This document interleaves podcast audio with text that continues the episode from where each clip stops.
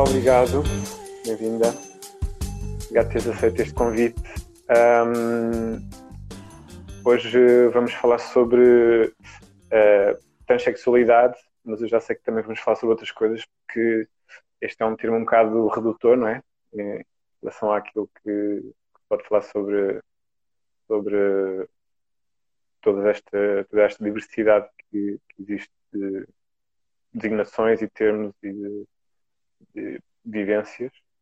Um, mas uh, por isso mesmo queria te pedir para, para te apresentares totalmente e falares um bocadinho também o que é que fazes. Sim, antes de mais, obrigada pelo convite. Uh, é sempre uma oportunidade. Podemos aproveitar estes momentos também para trocar ideias e, e proporcionar momentos de conversa.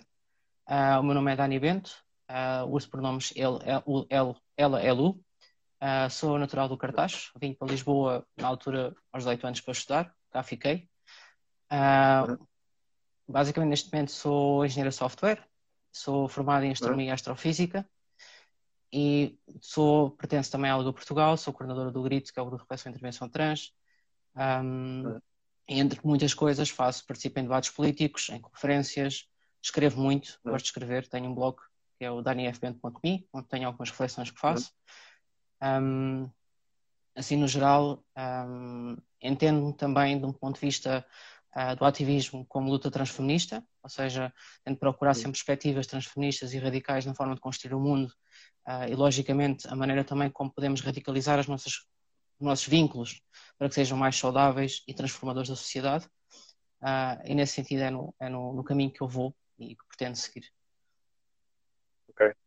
Um, então, começando pelo princípio, uh, esses, estes pronomes que, que, que, assumiste ou que assumes, uh, explica um bocadinho como é que. Como é que Sim, eu uso. Eu cheguei, eu cheguei aqui, um, por exemplo, durante muito tempo, eu assumia, assumia-me só enquanto mulher, enquanto mulher trans, e nesse sentido uh, eu afirmava-me com os pronomes ela. Entretanto, uh, também comecei a me identificar enquanto pessoa não binária, Uh, e, entretanto, uhum. acabei por também começar a usar um estratagema de linguagem, que é o método ELU. Um, uhum. Então, também uso estes pronomes quando possível. O ELU é um, sistema, é um sistema, o ELU é um sistema uh, linguístico, neolinguagem, que pretende uhum. também introduzir o género neutro na língua portuguesa. Neste caso, em outras okay. línguas também, mas... Ok. E, e, como, é que, como é que tu sentes que essa introdução na língua portuguesa está, está a ocorrer? Sentes que, está assim, adaptar-se ou que não? Assim, formalmente não há, não há uma formalmente não é uma linguagem não é uma, não é uma linguagem que pertence, que pertence formalmente à língua, mas no ativismo uh, e pelo menos nos meios sociais é uma língua que já uma linguagem que já se torna já se começa a utilizar. É um formato uh, que começa começa a ter alguma atração porque de facto permite uh, criar normalmente como eu costumo dizer aquilo que não aquilo que não nomeamos não existe não é ah, e quando nós nomeamos as coisas, ou seja, quando começamos a usar pronomes ou palavras que nomeiam certas realidades, elas passam a existir. É? E por isso é que usar uma, uma metodologia, de usar uma neolinguagem uh, ou uma potencial forma, nova forma de, de pronome neutro, obriga as pessoas também a repensar a maneira como, como pensam na realidade, criarem imaginários que de facto é possível haver pessoas não binárias dentro de certas circunstâncias. Por exemplo, uma coisa que nós muitas vezes fazemos é, por um grupo, chamamos todos juntos, ou uh, os líderes uh, e etc. A, me a, mentalidade que nós temos é pensar que são apenas homens, não é? E quando nós dizemos a liderança, aí já estamos a abrir um imaginário que podem ser homens, podem ser mulheres, podem ser pessoas não, ser pessoas não binárias, etc. Não é? Uh, e de facto a uhum. linguagem é um motor revolucionário. Certo? A linguagem tem dois polos, ou seja, serve como também motor de controle social, porque a linguagem uhum. impede as pessoas de ter, fazer determinadas lógicas pensamento, mas ao mesmo tempo é revolucionadora porque nós, ao criar linguagem, estamos também a criar realidades e imaginários possíveis. Uhum. Pois é, a linguagem tem essas duas eh, características que é tanto pode controlar como pode abrir possibilidades, não é? Um, mas eu também, também queria falar um bocadinho sobre essa questão de seres mulher trans não binária, ou seja, é uma definição Sim. de mulher, Sim. mas não binária. Sim, é um pouco complicado. Uh, basicamente, eu costumo dizer na brincadeira que eu fiz uns sete coming outs, uh, porque uhum. basicamente eu afirmei primeiro enquanto pessoa bissexual, depois afirmei-me enquanto pansexual, depois afirmei-me enquanto pessoa polimorosa, enquanto solopoli, enquanto anarquista relacional, enquanto mulher trans e depois enquanto, enquanto mulher trans não binária. E para mim hum. isto resultou de um processo de construção contínua, ou seja, eu lembro-me nos meus 20 anos, foi quando eu comecei a expressar feminilidade e a tentar encaixar-me numa certa realidade, então comecei a pertencia a grupos de cross-dressing, fazia cross-dressing, uh, tínhamos encontros semanais, o que era muito giro, encontrávamos e falávamos muito, só que eu não tinha, não tinha a ideia do que era uma pessoa trans. Só com 24, 25 anos é que eu percebi o que era uma pessoa trans e que de facto comecei a me identificar, porque de facto batia certo com aquilo que eu pensava sobre mim. Entretanto, uh, houve uma altura que eu decidi não, porque esta identidade que eu tenho, independentemente da performance de género que eu tenho, independentemente do, do, do, da expressão de género que eu tenho ou daquilo que eu faço, a minha identidade é muito mais profunda do que isso e a minha, a minha identidade está no polo de ser mulher. Mas na altura também, ao mesmo tempo, tinha alguma dificuldade porque os meus conceitos de mulher e de homem ainda estavam muito formatados com aquilo que nós crescemos durante a vida. Um, e depois começou o processo de desconstrução, ou seja, eu identifico-me como mulher, mas talvez tenha aqui algumas, uh, algumas questões dúbias no, do ponto de vista da minha identificação. Hum. Quando descobri a, pessoa, a, a palavra não da, da não binariedade, para mim foi, foi, foi ok, isto faz sentido. Então enquadro naquilo hum. que, é, que se chama a género, que é, são pessoas que não têm identidade de género, ou seja, é a ausência de identidade de género, mas hum. numa faixa cinzenta que é o demigirl, ou seja, a semi-rapariga. Por, por isso eu digo que sou uma mulher trans não binária. Ok. E, essa, e a, e, a, questão do trans também, tem, também difere de transexual para transgênero, para, tem várias Sim, eh, Sim o contexto é histórico também, porque por exemplo, o que nós achamos, normalmente as, as, pessoas, é, o termo transexual está muito, é muito usado, é um facto. Não é? Nós vemos claramente em muitos sítios transexual, transexual, transexualidade. Mas a, a conotação da palavra transexual é, é, é, medicalizada, porque vem, de um, vem, de um, vem de um, dessa perspectiva, né? vem da perspectiva médica, ou seja, quando se começou a patologizar as identidades trans, falava-se em transexualidade porque foi uma palavra construída por, por, pessoas médicas. Entretanto, com o ativismo, de facto, veio aparecendo a palavra trans, uh, em algumas situações até o trans asterisco ou a transgeneridade, e de facto essa palavra, palavra trans é mais abrangente porque de facto inclui todas, todas, todas as pessoas trans, não é?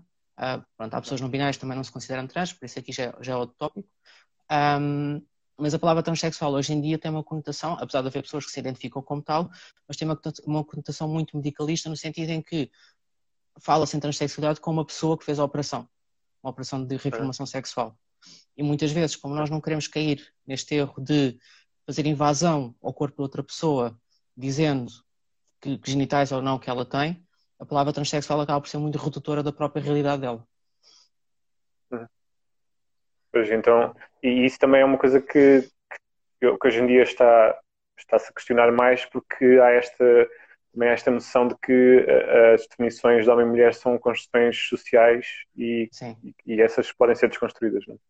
Sim, até porque o que nós, o que nós vemos é que uh, existem, existem existem movimentos que, lá está, que defendem o, o bioessencialismo da, da, da, realidade enquanto homem e enquanto mulher, lá está, movimentos que são muitas vezes antitrans, uh, mas a realidade é que o género enquanto composto construído, nós somos, somos pessoas assignadas à nascença com um género, que nos atribuem por alguma razão, visual ou não, mas depois a realidade é que o género é muito mais profundo e uma, uma, uma experiência muito mais subjetiva e profunda de cada pessoa.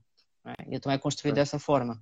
E, e nesse sentido, pode acontecer, ela está, pessoas que, que por exemplo, afirmam-se, uh, afirmam que não se identificam com o género que foi assignado muito mais cedo, há pessoas que identificam-se mais tarde, mas o facto é que é sempre um processo, ao mesmo tempo, revolucionador para a própria pessoa, porque é reparar que, afinal, toda a construção de género que tinha, afinal, é, é mudada, porque, porque na realidade a pessoa está a se identificar com algo que não é o que a sociedade diz que nós, nós temos que ser. É? E, é. para além disso, por exemplo, as concepções hoje em dia também hoje em dia já é mais fácil entender, é? Uma pessoa trans não tem que necessariamente fazer hormonas, não tem que necessariamente fazer cirurgias, não tem que necessariamente fazer uh, nenhum, nenhuma intervenção médica para ser uma pessoa trans ou uma pessoa não binária. É? Parte de um princípio de, de, identificação e de autodeterminação.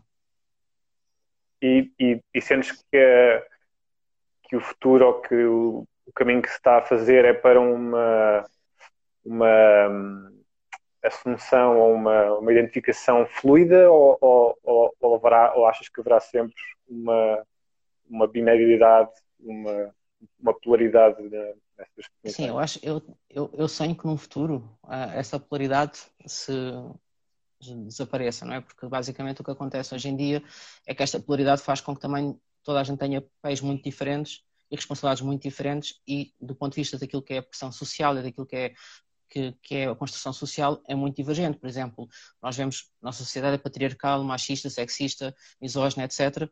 E, e isto recai sobre uma violência sobre corpos femininos, corpos lidos como femininos ou mulheres trans, uh, pessoas transfemininas, etc. E a invisibilidade também de homens trans uh, e pessoas transmasculinas.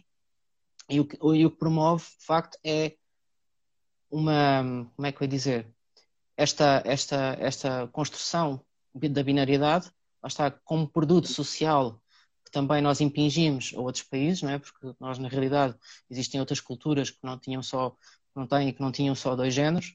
Nós impingimos esta cultura que vem de uma matriz, como nós sabemos, patriarcal, uh, patriarcal e judaico-cristã, e, e, e, mais, mais histórica ainda, e o facto é que eu espero que um dia estas diferenças sejam comatadas, não é? Porque também temos que perceber que há, uma, há um interesse do sistema, e aqui o sistema com C, do sistema, uh, em manter estas normativas de género, em normalizar as pessoas. Há um interesse, há interesse político porque é uma questão de manter o capital, manter a, manter a, a, a estrutura económica que nós temos, manter, manter as pessoas no ritmo em que nós andamos, lá está, muitas vezes uh, acelerado, e tudo mais. Enquanto começamos a ter pessoas que contestam essa normativa, começam a ter corpos é.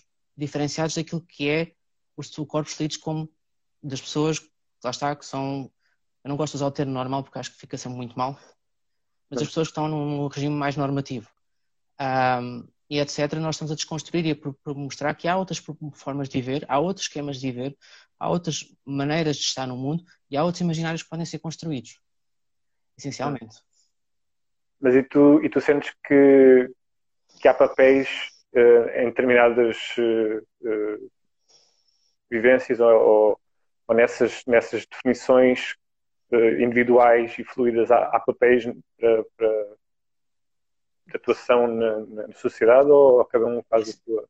Sim, eu acho, eu acho que para além da identidade, nós estamos a falar também daquilo que é a expressão de género e aquilo que é a performance de género em sociedade, não é? eu acho que aí não há limites para ninguém, é? no sentido em que uh, nós podemos facilmente fazer uh, coisas diferenciadas que, que, classicamente, historicamente e socialmente pertencem a homens ou a mulheres, é? no contexto mais binário.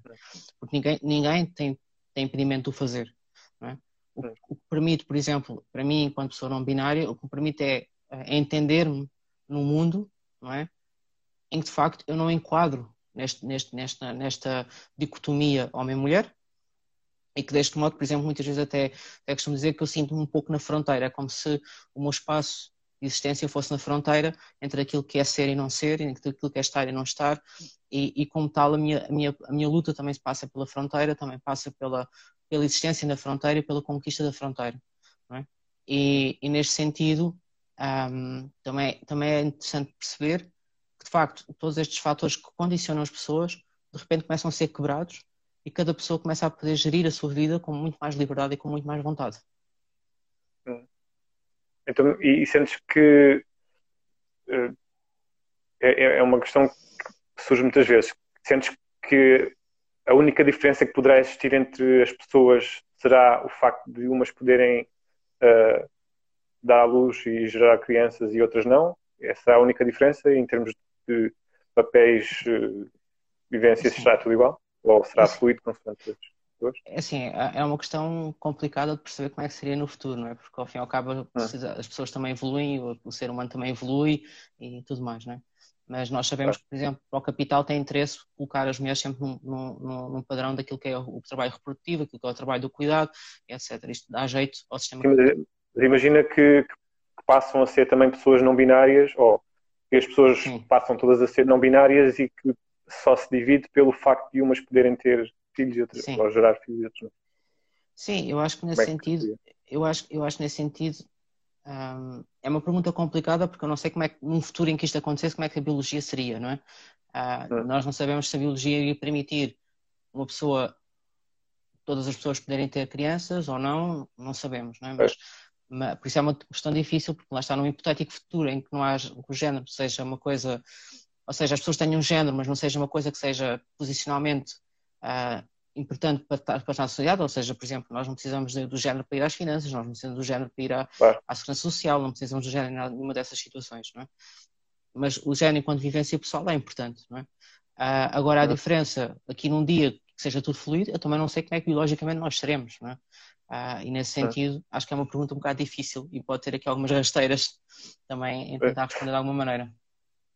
Sim, a questão aqui é que, eh, como, como deves imaginar, as pessoas obviamente questionam-se muito e a, e a questão, uh, quando começa a ficar demasiado complicada, uh, tende a sair muito para, para, a parte básica da coisa, que é Sim, uh, então como é que se vai definir alguma coisa, exato, como é que se vai distinguir alguma coisa? E então como se percebe a única diferença, porque na, na verdade a nossa existência é, é, basicamente semelhante, exceto, claro, as questões todas que têm a ver com a biologia de uh, as mulheres terem período e, e poderem, poderem engravidar, essas são as questões básicas. Nem, to, nem todas as mulheres. Para quem não percebe. Nem todas as mulheres têm período. Obviamente. E há homens também têm período, claro. não é? Tem. Uh, ou seja, aqui, aqui vem esta questão. Mas por isso é que eu estava a dizer, quando não, há, quando não há essa definição de homem e mulher, como é que se define, ou melhor, o que é que achas que poderá ser uh, um papel social de pessoas que conseguem ter ou, ou, têm a possibilidade de ter filhos e pessoas que não têm a possibilidade de ter filhos? Será essa a distinção básica Sim. ou será essa, não, lá está, não é para fazermos futurismo porque ninguém sabe, mas uh, essa é a possibilidade que está em cima da mesa, que é podermos todos ser uh, não binários e, e definirmos como quisermos, uh, e apenas o papel social se distingue por, por possibilidades de, de fazer alguma coisa diferente.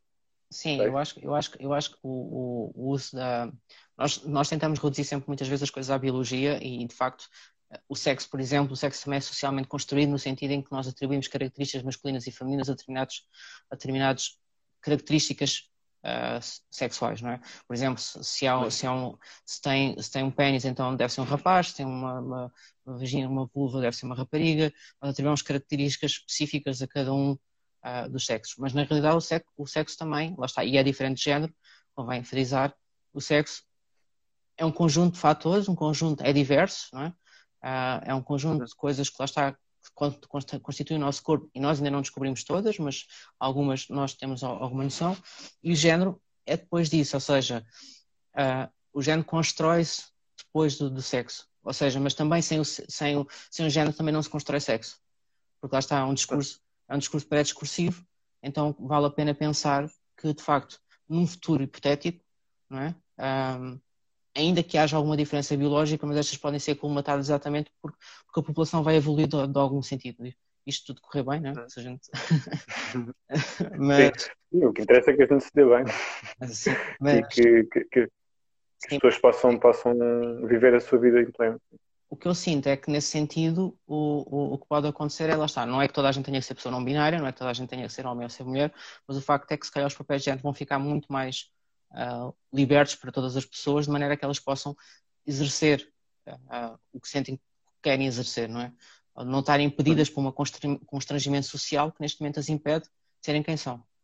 Ou fazerem o que gostam de fazer, ou de estarem como gostam de estar. Uhum. E nesse sentido fala um bocadinho sobre a, a questão de, de, da pansexualidade e das relações anárquicas. Sim, eu, eu, eu comecei-me a afirmar enquanto pansexual na altura em que também comecei a ler um bocadinho mais, apesar de, lá está, os termos, os termos têm muita característica política, ou seja, não, uh, o facto é que às vezes as pessoas perguntam, mas por que tanto rótulo? E eu digo, assim, os rótulos têm uma vantagem que é juntam comunidade e têm um fator político enorme, porque é pelos rótulos que nós fazemos política muitas vezes, não é? É. Mas, por exemplo, o termo pansexual senti que fazia sentido para mim, porque de facto a, a atração sexual ou a atração romântica que eu sinto pelas pessoas vai muito para além daquilo que é a leitura do género que eu faço às pessoas.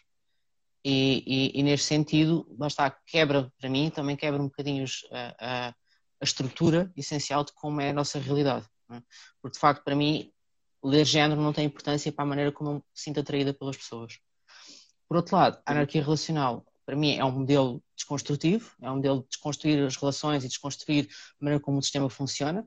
Nós, está, nós vivemos num sistema uhum. cis hetero mono, mono heteronormativo e então destruir essa montagem e perceber que os vínculos podem ser refeitos de uma maneira mais, mais liberta, libertadora, mais livre e, e muito mais construtiva para cada pessoa. Ou seja, eu acredito que as relações passam por ser uh, autodeterminadas, ou seja, pelas pessoas que estão envolvidas, são uh, autónomas, são independentes, mas ao mesmo tempo há interdependência, há colaboração, há respeito e há, e há, e há compromisso. É? E, e, uhum. esta anarquia relacional para mim fez, fez sentido na altura quando conheci, quando conheci o termo do poli, mas depois fui para o solo poli, depois voltei para a anarquia relacional, porque fez-me sentido esta desmontagem daquilo que é os vínculos e pensar que cada vínculo de facto é um vínculo diferente. Ou seja, não há pessoas, não podemos comparar pessoas porque as pessoas são incomparáveis, não é? Em qualquer das características que têm. As pessoas são, são únicas e então cada relação torna-se única e unífica por causa disso. É? E, e, e, nesse, nesse, nessa interpretação das relações, uh, há espaço para relações uh, que durem uma vida ou que sejam para sempre? Ou que há essa noção Sim. ou não é uma coisa Sim.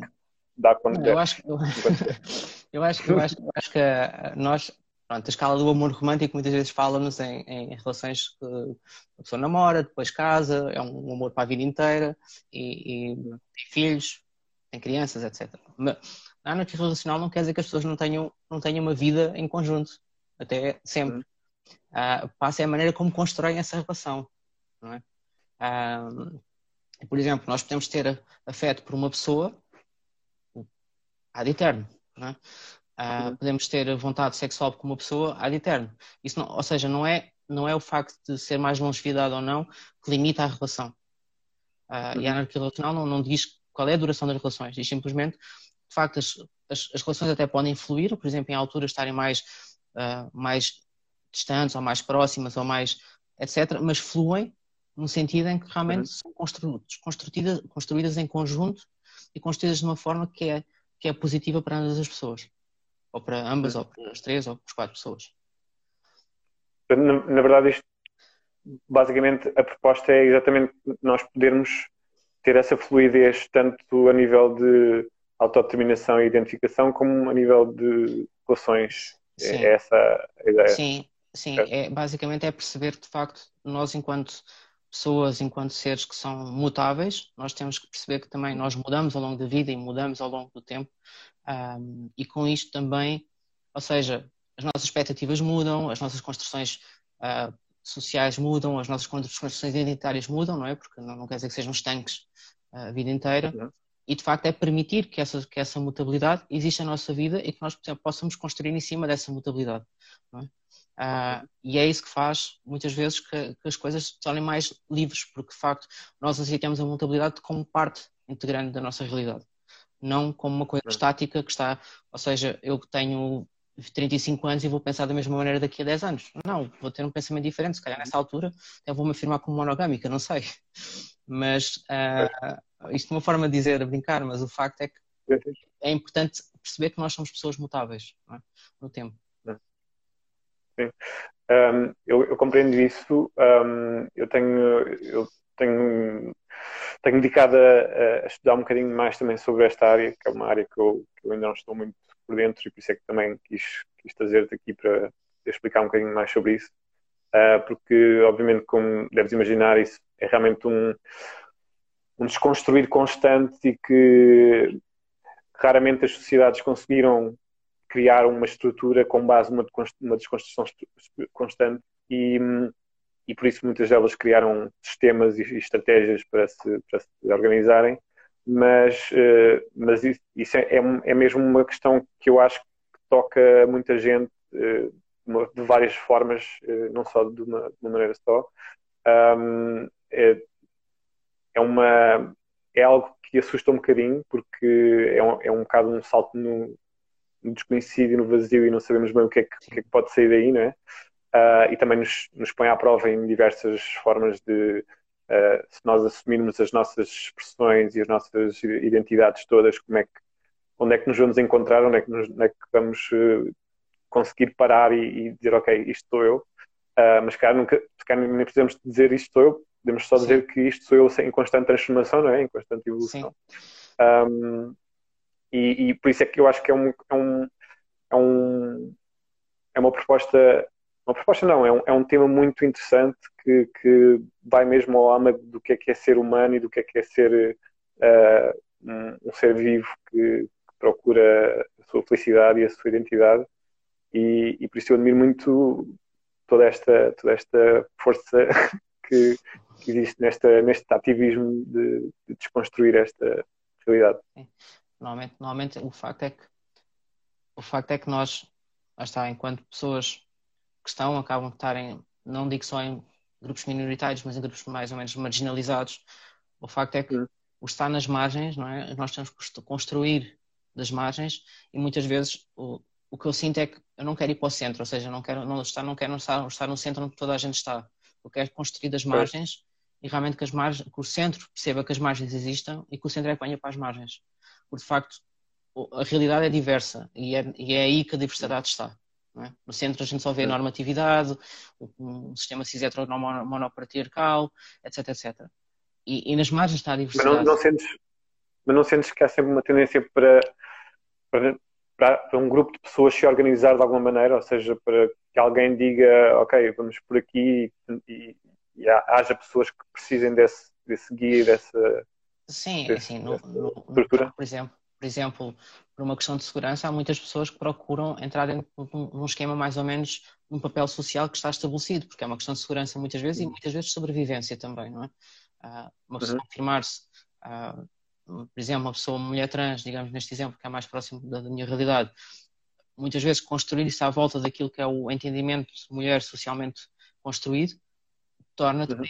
Eh, tornar as coisas mais seguras do ponto de vista do ponto de vista social o que é pena não é? Porque de facto a gente pensar temos que nos temos que assimilar a realidade uma realidade para conseguirmos sentir mais uh, com mais segurança é, é, é, é, pena mas mas de facto acontece não é? Não é não, não com toda a gente mas acontece.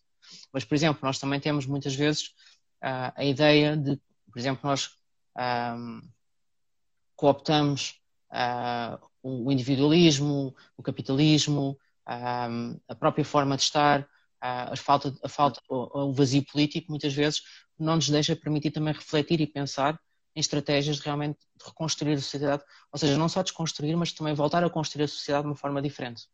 E como estava a dizer, bem, lá está aquele passo para o vazio, uh, que parece uhum. que é o vazio, mas acho que como a gente está neste momento, na realidade também não estamos bem, não é? E então mais vale dar um uhum. passo para arriscar a fazer uma coisa diferente do que não fazer. Sim, mas é, é isso que eu estava a dizer, ou seja, eu admiro, esta, eu admiro essa, essa coragem de lá estar de criar, de desconstruir e tentar criar uma, uma, uma nova realidade, porque na verdade aquilo que é difícil é criar a nova realidade, o que é difícil é dizer, ok, agora há uma opção que poderá ser uh, melhor, mais, mais equilibrada, mais harmoniosa e que, que possamos trocar esta por aquela e não ser só mandar esta abaixo e ver o que, é que, é que acontece.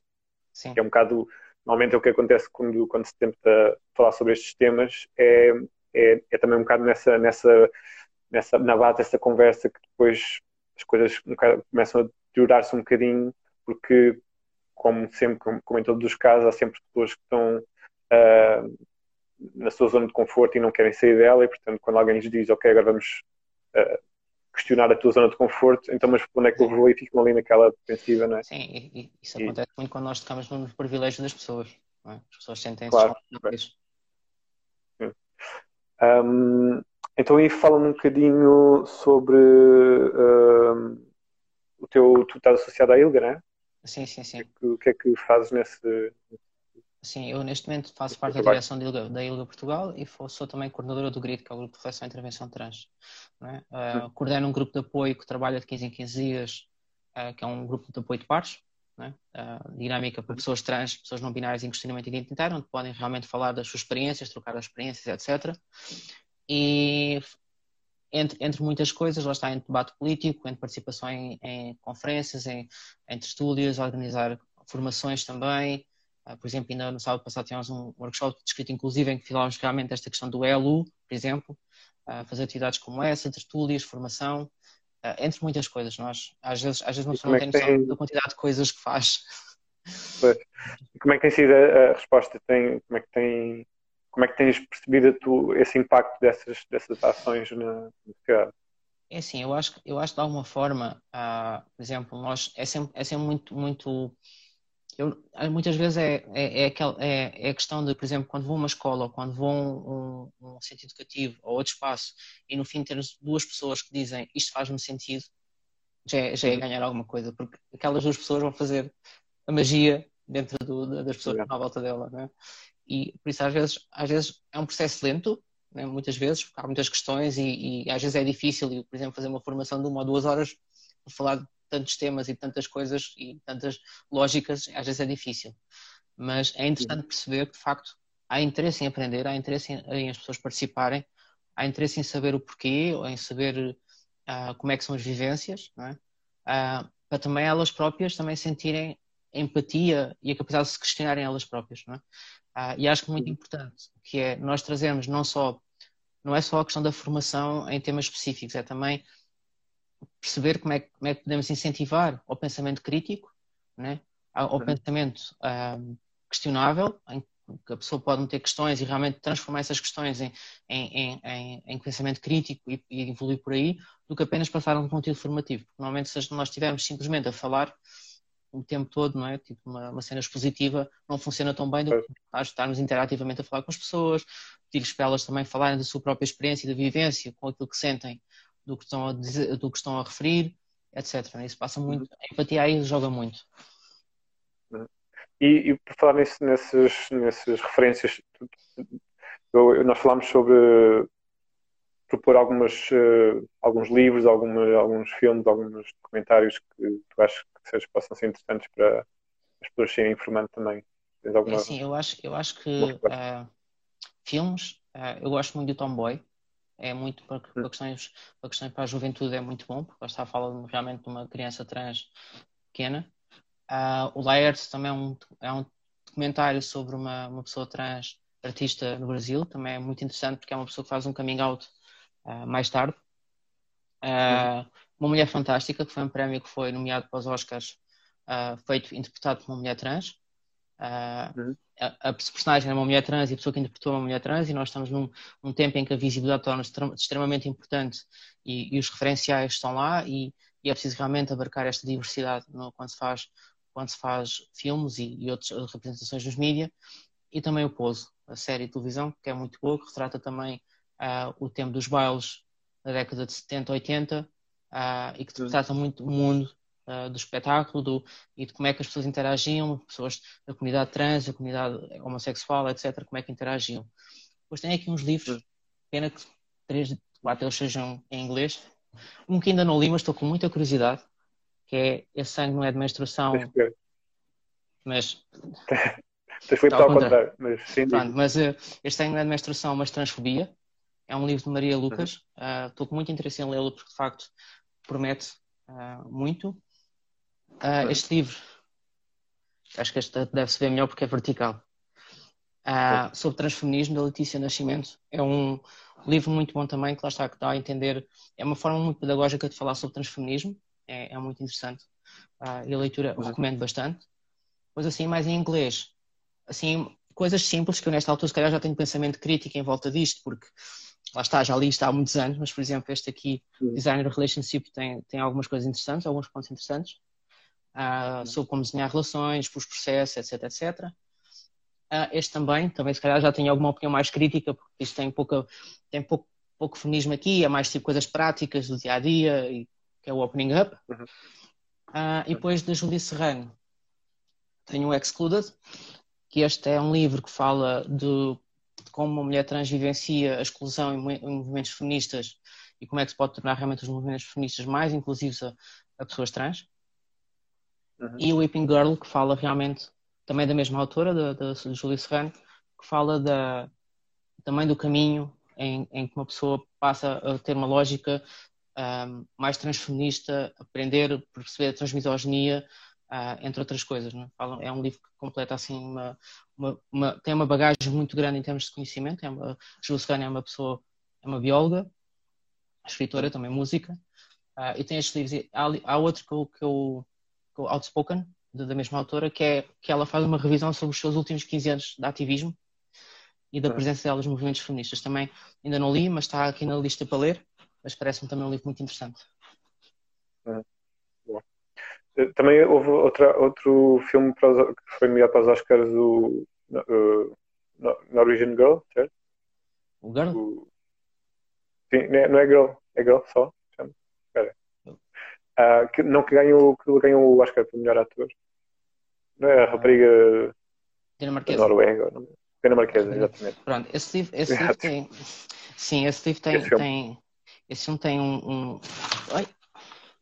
Esse filme tem um, um problema que é a representação lá está feita por um, por um homem cis num filme, num uhum. filme sobre que representa uma história que ainda assim é invisibilizar uma história que possivelmente era uma, uma pessoa intersexo. Uh, por isso há aqui algumas críticas a fazer este filme, uh, mas pronto, o próprio, okay. o próprio ator nos dias de hoje já vai falar que de facto não é não, não teria sido boa escolha ter sido ele a fazer o papel. É? Okay. Porque lá está uma mulher okay. trans, devia ser uma mulher trans a fazê-lo, possivelmente. É? Mas é porque o que acontece é que nós temos uh, muita falta de visibilidade dentro dos meios artísticos, ou seja, normalmente as pessoas representam-nos, não é? Uh, com as suas versões, lá está muito cis-centradas e, uh, e, e, muito centradas na sua, na sua própria dinâmica e não tem, não tem esta visibilidade lá está, não dão esta visibilidade e capacidade, capacitação às pessoas trans também para participarem nestes contextos. Isto o que faz é com que lá está, as pessoas trans também são artistas, continuam a ficar nas margens, continuam a ser, a terem estados precários, continuam muitas vezes a estarem em situações de, de, muito mais precariedade e muito mais dificuldade porque não conseguem aceder aos meios artísticos também. E, e, e merecem lá estar. Muitas vezes são pessoas com, muita capacidade e muita, muita, muita, muita vontade também e que não conseguem porque não têm visibilidade suficiente para isso. Ok, compreendo. Um, então vou só pedir agora às pessoas para se quiserem fazer algumas perguntas, irem deixando aí nos comentários e hum, ia-te perguntar que tipo de iniciativas ou de eventos é que estão programadas agora para o futuro? Posso, é assim, possam... vou fazer publicidade ao, ao, nosso evento da ILGA no dia 31. Vai, vai, nós vamos fazer uma tertúlia sobre visibilidade e empoderamento no Centro LGBT, uhum. às 21 horas. Um, uhum. Também vai haver a marcha um, a marcha por causa do, do, Dia Internacional, porque é o dia 31 é o Dia Internacional da Visibilidade Trans. Também vai haver uma marcha que começa às 19 horas no, na Praça Luís de Camões, se não me engano. Um, entretanto, também, eu, isto aqui está um bocado em cofre, mas estou a tentar organizar um projeto que chama-se uh, Mercado Dissidente, que é um projeto que envolve uh, dar visibilidade a projetos de pessoas trans uh, pessoas não binárias que vivam, por exemplo, do artesanato, que vivam de, de, destes meios mais económicos, um bocadinho muitas vezes mais precários e sem visibilidade, mas tenham um espaço onde possam pôr as suas coisas e possam realmente atingir um bocadinho mais de, de visibilidade. É um pequeno... E assim, de outras okay. atividades. A ideia é nós continuarmos no, no GRIT a fazer atividades todos os meses no Centro LGBT, ou então um mix entre presencial e online, vamos ver como é que as coisas continuam já depende como é que, como é que a pandemia vai andando e tudo mais, mas muito nesse sentido. Né? Uh, e outros projetos. Como é que as pessoas podem estar informadas disso? É assim, uh, normalmente eu no meu perfil publico, mas também podem seguir a Ilga Portugal o, o, o, ou o Centro LGBT também. Ok, boa. Está bem. E acho que não há mais, não há perguntas. Uh, não sei se queres falar sobre mais alguma coisa, mais algum tema? Ou alguma coisa para dizer? Uh, Acho relevante. Epá, tanta tá, coisa para falar. Muita coisa. É. Sim. Eu acho, eu acho que eu acho que é essencial nós começarmos a, a pensar realmente em como, em como reconstruir, ou seja, como criar espaços, lá está, tipo este e outros espaços, mas também que visam realmente um, há, aqui uma, há aqui uma pessoa que comentou. Está a ver? Sim.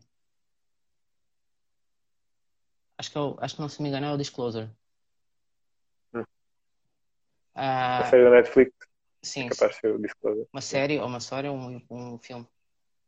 Um, facto, de facto, lá está, conseguir estes espaços, de conseguir estes espaços de diálogo, conseguir estes espaços de conversação, uhum. conseguir estes espaços de troca, uh, porque acho que é muito importante nós conseguirmos chegar uh, a muitos sítios. Por exemplo, nós muitas vezes o que passa é que eu, por exemplo, nos meios onde ando, não é? fora, nos meios, fora dos meios ativistas, eu sempre, sou sempre a primeira pessoa que as pessoas conhecem que é trans, sou sempre a primeira pessoa que as pessoas conhecem que é pan, sou sempre a primeira pessoa que as pessoas conhecem que são anarquistas relacionais, ou etc, etc, das identidades que eu tenho.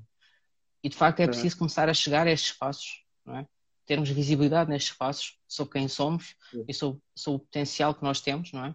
Eh, porque para além, lá, lá está, para além do potencial que nós temos enquanto pessoas, enquanto pessoas de alguma atividade, etc., temos um potencial também desconstrutivo, não é? Porque estamos a mostrar uma realidade que é uma experiência um, que pode ser, pode ser, toda a gente pode ter essa experiência, não é? Ou seja, esta sensação de ter, ter, ter liberdade, esta sensação de poder uh, andar no mundo como se sente, é uma coisa muito importante uh, e transversal, não é?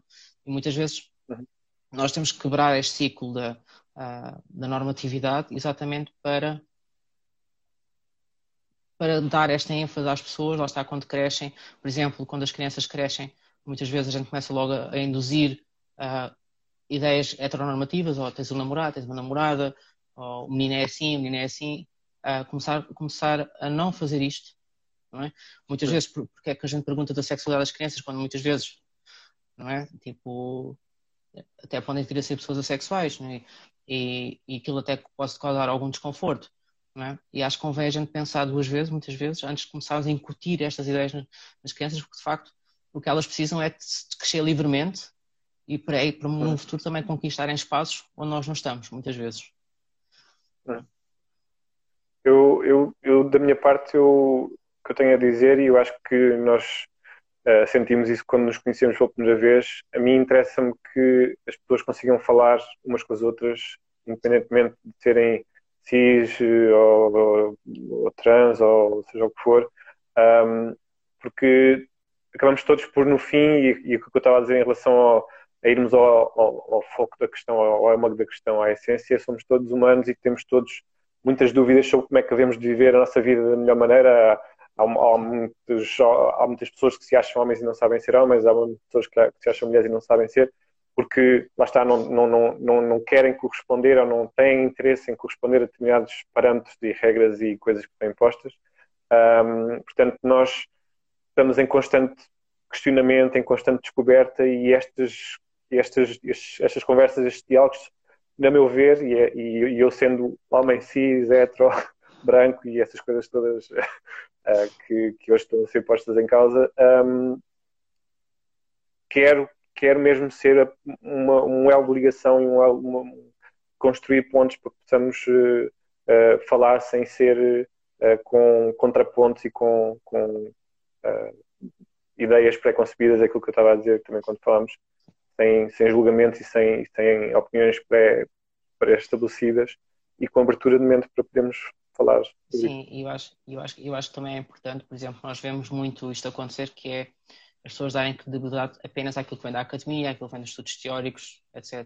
Exato. É começar também a dar a visibilidade àquilo que são as experiências de facto das pessoas, àquilo que é a sua vida, àquilo que são as experiências de vida, o que, é que são as vivências, os sentidos, etc. Porque muitas vezes nós vamos buscar sempre à, à academia os, os, contextos teóricos, mas depois a vivência das pessoas está um bocado abandonada. É?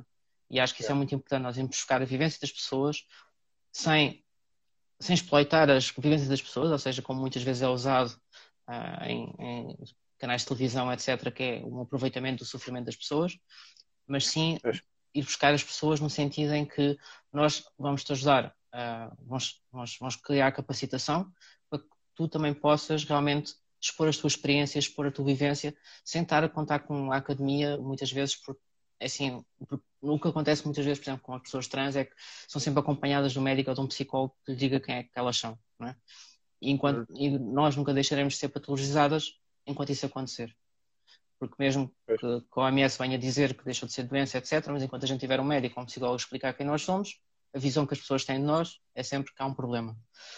E, e nesse sentido, realmente é muito importante que, de facto, um, abandonemos aquilo que é a, a autoridade teórico e a autoridade académica para também realmente pensar que as pessoas têm vivências e essas experiências é que contam uh, para, para repensar e para pensar numa sociedade melhor. É? Sim. Sim, e por isso mesmo é que eu também tenho, tive o privilégio de poder uh, cruzar-me com pessoas nas suas vivências e não só em, em, em, em circunstâncias de consulta ou circunstâncias técnicas, porque uh, uma das coisas que eu também uh, observo quando, quando estudo a história da, da ciência e da análise científica da sexualidade é que foi muito feita por pessoas muito conservadoras, com visões muito redutoras de, de, do espectro todo que existe de possibilidades e de nuances na, na, sexualidade humana e, portanto, nós também tendemos a, ou tivemos a tendência para criar esses rótulos uh, que, obviamente, para criar, para criar consensos sobre qualquer coisa, tivemos de ostracizar outras, outras lá está, as franjas da, da sociedade e criar essas franjas quando elas se até estavam mais, mais uh, embutidas, um, porque lá está, as, as, as etiquetas têm essas, essa mais-valia e menos-valia, que ao mesmo tempo que cria comunidade, também cria afastamento de outras comunidades e de outras etiquetas. Sim, e acho, que, e acho que lá está, acho que valia a pena fazer uma revisão histórica daquilo que é a ciência da sexualidade e realmente reescrever a história da sexualidade de outro ponto de vista. Uhum.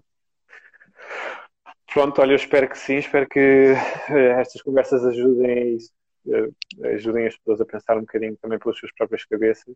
Um, e queria-te agradecer mais uma vez, porque acho que foi mesmo importante poder ter-te aqui para podermos falar sobre isto.